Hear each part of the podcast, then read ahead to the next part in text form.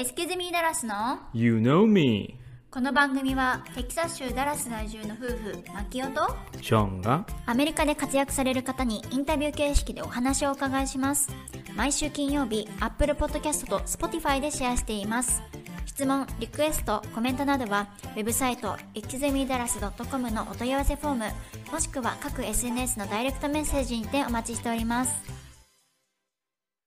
本日のゲストは非営利組織ダラスジャパニーズキャリアウーマン略して DJCW を運営していらっしゃるゆうこさんとアニータさんです。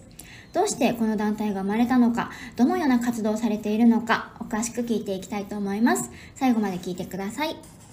本日の茶柱。最近見たネットフリックスなんですか？最近、エルレイというスペイン語のネットフリックスです。えー、スペイン語どこの国の？メキシコ、スペイン語を習いたいから。ドラマ？ドラマです。へえそれはその昔のマイクル・ジャクソンみたいな人物、すすごく有名な大スター、メキシコの大スターの、で電気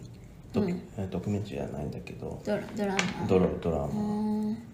えーそうなんだ。なんか私が、まあ、これちょっとだいぶ前に見たけど「ラブ・イズ・ブラインド」っていう、まあ、結構有名なねリアリティショーがあってで日本のやつもあるんだけどアメリカが本家でで最初シカゴとかアトランタだったかな？があるんですけど第3エピソード？第3シリーズが実はダラスなんですね。で見たらもうなんか知ってる景色がいっぱい出てくるしその人物たちが住んでいるアパートも私分かったしなんかすごい身近な場所があるんであのもし気になる方ぜひチェックしてみてください。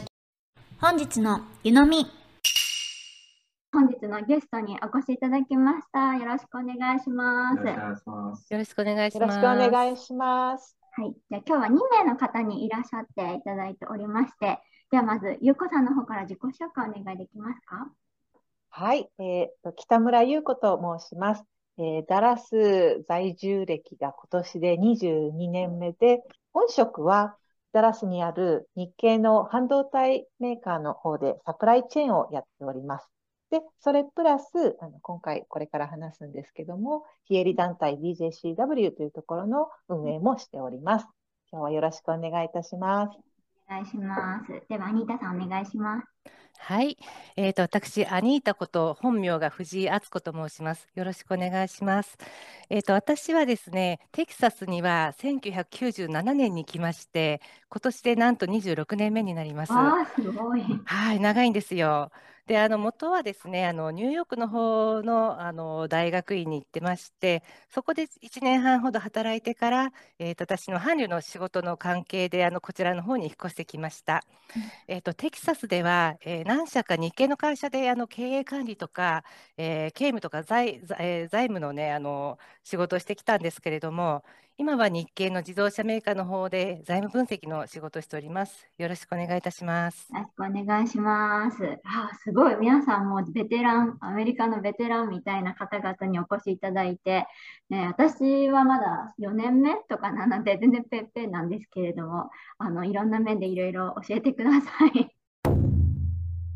じゃあ今日のまず本題といったところでお伺いしていきたいと思うんですけれども、えっと現在、まあ、ゆうこさん、アニータさんは、えー DJCW の活動に、えー携わって運営されていらっしゃるということで、そこについてお伺いしていきたいと思いますが、まずゆうこさんの DJCW とは一体何でしょうか？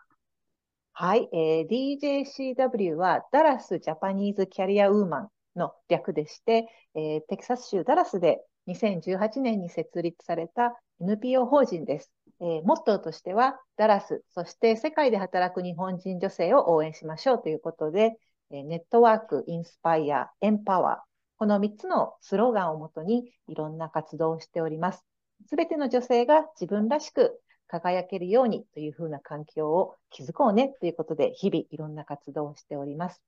人数としてはですね、えっと、現時点1月ではメーリングリストの登録者名が、えー559名。わ、そんなにいるんですかそうなんですよ。はい。設立者もびっくり。はい。あと、あの、まあ、ダラスが本拠地ではあるんですけど、コロナとかで結構オンラインでつながったこともあって、今は13カ国のえーところから登録があります。じゃあ DJCW ダラスってついてますけれども、もう全然あんまダラス以外の人も結構参加されていらっしゃるって感じですか？そうなんです。あの、コロナがなかったら多分本当にローカルで、こう、こじんまりっていうのも変ですけど、かなって思ったんですけど、うんオンラインになってからこう、芋づる式にあれよあれよという間に広がって、まあ、日本はもちろんのこと、えっと、他に海外の、えーで働く女性を応援しようみたいなイベントをしたときに、例えばシンガポールとか、スペインとか、香港、ウガンダ、えーバングラディッシュっていうふうにして、なんか、私が一度も行ったこともないような国の人とつながれるようになりまして、すごいですね。じゃあなんか嬉しい誤算というか、こんな感じでそうで。すね。はい、そんな感じです。これの団体ができるきっかけとか過程をはどんな感じでしたでしょうか？はい、あの、先ほどもちょっと申し上げたんですけど、私もダラスに20年以上今いまして、で、2018年ぐらい、もうそんなにいるのに、とにかく日本人の働いてる女性に会わないんですね。うん。で、やっぱり働いてる女性って基本月から金はオフィスに居ずっぱりで、土はい。日はもうスーパーに買い物行って、あの、終わりなので、例えば、なんだろう、駐在妻さんのようになんかお茶したりとか、こう、平日に出かける時間があまりないので、はい出会う機会がないとうん。で、ある時に、ある日系企業の自動車会社さんも多分ピンとくると思うんですけど、その会社さんがオフィスをダラスに移してきたので、オフィスを皆さんに公開するパーティーがあったので、そちらにこう、お邪魔したんですね。で、おお、はいこんなとこなんだっていうふうに見たときに、はいあの、たまたまもう一人の日本人女性の方と出会いまして、はい。で、その人も話を聞いたら、もう十何年もダラスにいると。はい。で、お互いに、え、そんなに長くいるのになんで出会わないの？みたいな話になっちゃって、はい。で、なんか会とかがあったらそういうとこに登録して人が増えたりできるのに、でも会ないよね？っていう話になって、はい。じゃあ、会ないなら作っちゃおうか？みたいな形で、はい。はい。で、その時初めて会った人なんですよ、ちなみに。で、で、初めて会った人で、で、大体こう、なんだろう、社交辞令で、じゃあランチでも行きましょうね、みたいな形でもう名刺交換してお別れしたんですけど、本当に2回目にランチ行ったんですね。はいそしたらお互いなんかちょっとノリで行ったことも覚えてて、はいじゃあ本当にやりましょうって言って、そこから始まって、で、今に至るっていう感じ。すごいね有言実行が凄まじいっていうことですね。じゃあきっかけは本当にまあ些細なことというか、まあ、そういうつながりが欲しいっていうようなところから今に至るってことですね。そうですね。だから、あの、私たちのスローガンの一つがネットワークなんですけども、それは、あの、常にキープしておきたいなっていうふうに思ってます。あとは現在どのような活動されていらっしゃるんでしょうか？いろんな活動をしてるんですけど、えっと、先ほど申し上げた、例えば、あの、世界で働く日本人女性とつながろうシリーズとか、そういう感じのオンラインイベントとか、あとは、あの、各種ネットワーキングイベント。あの、コロナの時はやっぱりちょっと対面がダメになっちゃって、オンラインネットワークもちょっとやってたんですけど、最近また復活して、こう、はいハッピーアワーとか、ディナーとか、そんな感じで、定期的に集まったりとかですね。で、あとは、あの、やっぱり働いてる女性なので、どうやってこうキャリアを磨けたら、磨けるんだろうかみたいな形で、一緒に勉強しましょうっていうことで、Lean In っていうあの本があるんですけども、えーその本を教材として、いろんな働く女性のキャリアアップについて勉強しようよっていう会を、えー定期的にやってたりします。あとは、あの、今、すでに働いている女性ではないんですけども、今、大学生で、でも、いずれは社会に出て、こう、働くであろうっていう人たちも応援したいねっていうことで、えー大学生とインターンをしたりとか、えー他には、あの、DJCW の学生支部っていうのも作ったんですけど、そういうのを作って一緒にやろうとか、そういう学生とのコラボなどもいろいろやってます。以前ね、秋祭りとかにも私あの参加した際にもね、ブースとか出されていらっしゃいましたもんね。そうなんです。あの時、あの、実はヘルプしてくれた方が、高校生、日本の、日本人の高校生、現地だけど高校生とか、あとは DJCW のメンバーさんとか、いろんな方がサポートに来てくれて、あの、秋祭り出店初めてだったんですけど、おかげさまで、はい、とても楽しく終了することができました。でもまあいろんなイベントされてきた中で、なんか特に印象深いイベントとかエピソードがあれば教えてください。そうですね。印象深いイベントって言えばですね、ちょっと戻るんですけど、2021年はい。の8月だったかな。えっと、アメリカで働く日本人女性を6名ぐらい呼んで、はい。登壇者さんとしてこうゲストスピーカーみたいに来て来てもらって、で、えー視聴者さんは主に日本の女子大生とか大学生っていうイベントをしたんですけど、その時に本当にいろんなバックグラウンドの働く女性をお呼びしたんですね。はい。それが例えば日系企業で働いてる女性とか、現地企業とか、フリーランスで働いてる人とか、字幕翻訳やってる人、大学で教えてる先生とか、本当にいろんなバックグラウンドの、えー日本人女性をお呼びしたら、やっぱり将来はアメリカとか海外で働きたいって思ってくれてる学生が思いのほか集まりまして、はい。結構それで60名ぐらい大学生がオンラインで集まったんですね。はい。はい。で、大学も、あの、女子大だけじゃなくってうん、共学の女子とか、本当にいろんなところから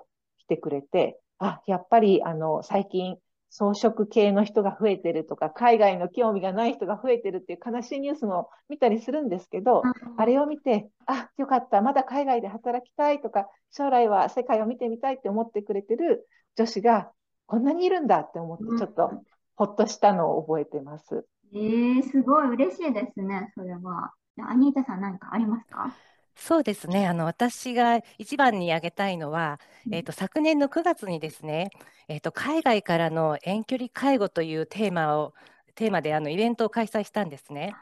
で、そのタイトルもズバリ、もし日本の老人に介護が必要になったらとしたんですね。はい。で、実は私には東京であの一人暮らししている母がいるんですよ。はい。で、あのコロナ禍ですっかりあの引きこもりになってしまいまして、あの健康と介護の中間状態のことをフレイル状態っていうふうに言うらしいんですけれども、私も実はなんか一昨年帰って初めて聞いた言葉なんですけれども、まあ、はっきり言ってそういう状態にあの陥ってしまったんですね。で、そのためあの2021年の11月から当時は本当にあの帰るの大変だったんですよ、もう検査、うん検査で。はい。でその中であの、まあ、昨年末までの間に4回ぐらいあの帰国したんですね。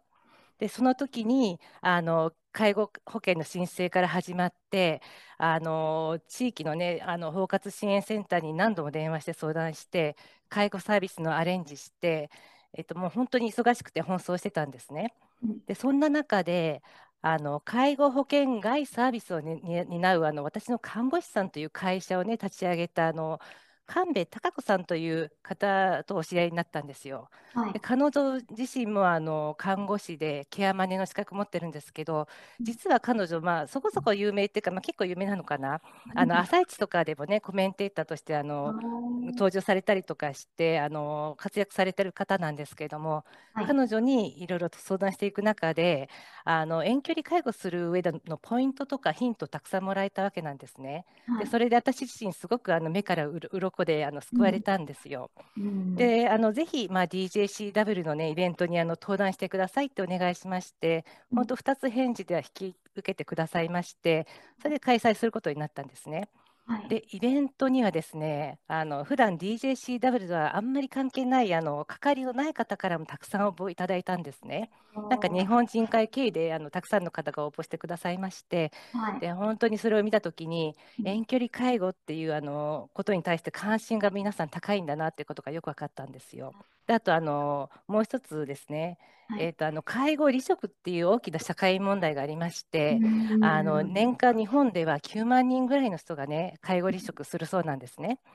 でその大半が女性なんですって。え。ーであの働く女性にとってはとてもねあの切実な問題で、はい。もしもねこうやって遠距離介護とかでどうにかねあの対応できるんであれば、まあ、その女性たちも仕事辞めなくて済むんじゃないかなといろんなことを考えさせられました。まあ、ちょっと長くなりましたけど、あのかなり思い入れがあったので、あの、うん私が一番に挙げたいイベントがこちらの方なんですね。今お話聞いててもそれ聞きたいわーってすごいね思う思うよね。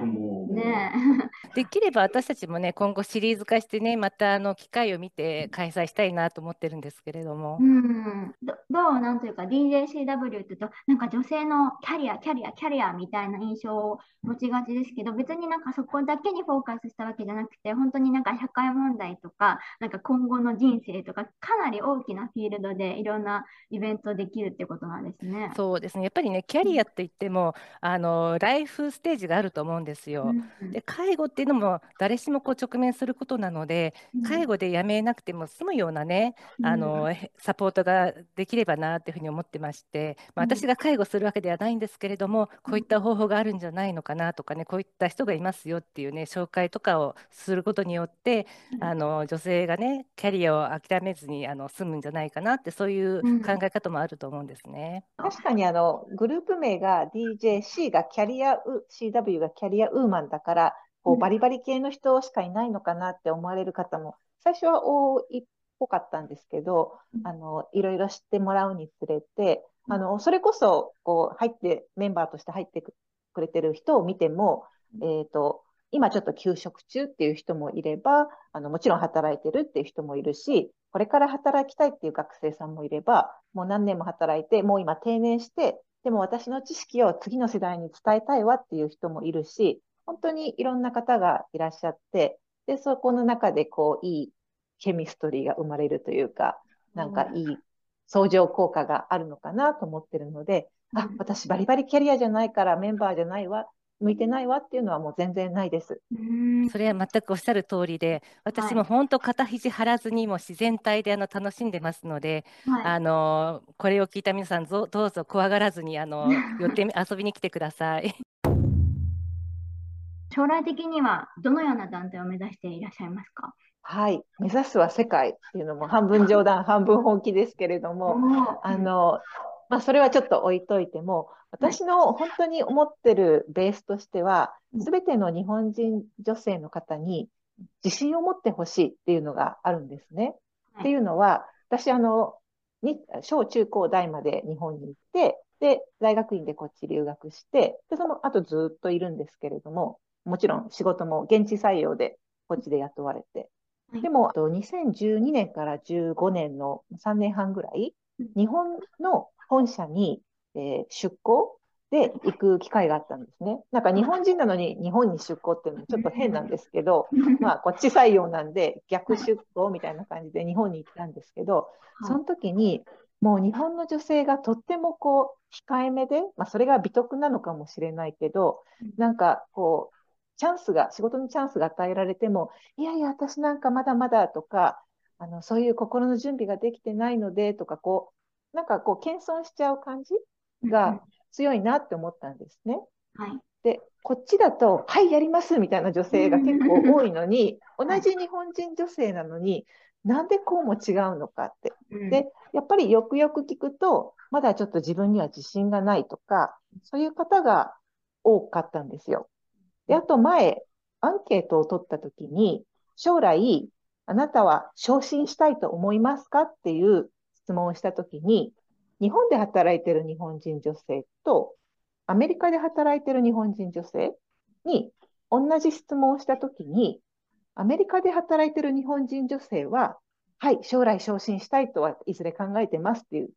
答えがだいぶ多かったのに対して、対して、日本の方は、いや、ちょっとっていう、そういう、なんだろう、控えめなお返事が多かったんですよ。で、はい結構、日本人女性イコール控えめとか、あまり昇進に興味がないとか、そういうこと言われるんだけど、いやー、ちょっと同じ日本人女性って言っても、なんか違うぞって思って、はいそういうふうに思わなくていいんだよ。あなたはとてもすごく仕事ができるんだから、もっと自信を持って頑張ってよっていうふうに言いたいなって思うんですね。で、やっぱりこう、今日本の女子大生ともいろいろやり取りをしてるんですけど、やっぱりこう、え、私なんか将来できるのかしらっていろんな悩みを持ってることをいっぱい話すんですね。なので、大丈夫。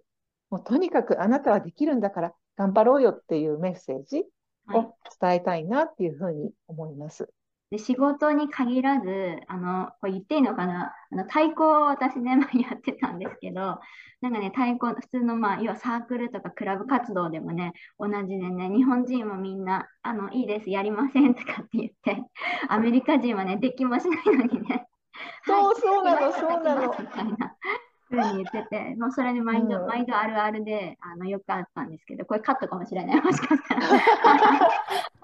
いやいや、でも本当にそうで、あの男女のアンケートとかしても、あのあなたは昇進に心の準備はできてますかっていう時に、自分の中で6割できてたら男の人って入ってきてますって言うんですよ。でも女の人は85%ぐらいないと、私は、あの昇進の準備ができてますっていう、これはもう本当にリサーチで出てる結果なので、やっぱり男女で女性は控えめに自分を評価しがち。アニータさんどうでしょうか？アメリカがもともと発祥だと思うんですけれども、うん、ガールスカウトってありますよね。ありますね。であのそれで日本にもねガースガールスカウト日本連盟っていうのがありまして、うんうん、あの実は昨年ですねそのガールスカウト日本連盟がコミュニティアクションチャレンジ100アワードっていうのを主催したんですよ。はい、略して CAC100 アワードっていうんですけれども、何かと言いますと、うん、えっと、少女と女性が自分らしく生きられる社会の構築に向け活動して、うん、えコミュニティに変化をもたらした活動を表彰するっていったプロジェクトがあったんですね。はい、で実は DJCW がこのアワードのですねファイナリストに選ばれまして、あの審査があったんですよ、昨年の夏だったかな。な。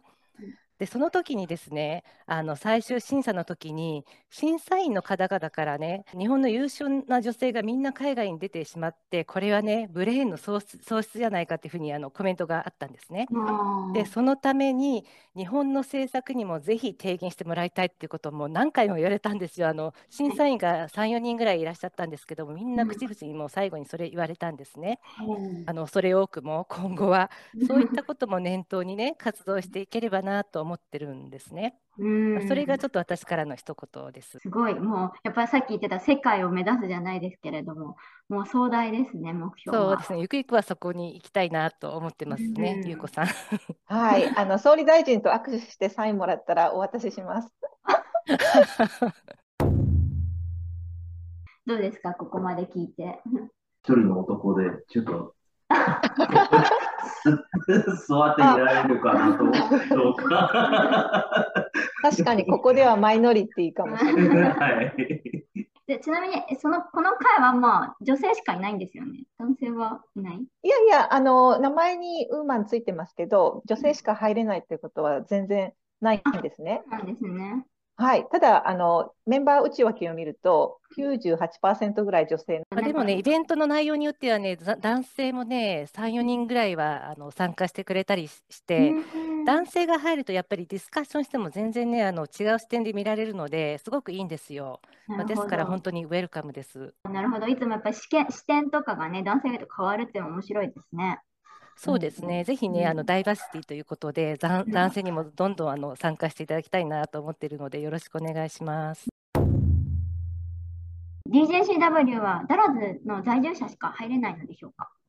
いえいえ、もう全然そんなことはなくてですね、はい、もうオンラインになって、先ほどもちょっと13カ国から入ってますっていうのもあったんですけども、うん、もちろんダラスのローカルの人も OK だし、まあ、そういう方は対面イベントに直接来れるし、でも、ダラスにいなくってもいろんなオンライン系もあるし、あと、それこそ日本の大学生で入ってる人もいるし、あとは休職中とか、海外とか、定年した方とか、もうどこにいようと、今のライフステージがどこであろうと、あの働く女性に興味があるとか、働く女性を応援したいとか、そういう思いがある方がいらっしゃれば、場所、年齢、そんなのに全く限らず、ウェルカムです。ダラス在住じゃない方は、だからもうオンラインイベントとかで、あの、どんどん参加できるっていうことですね。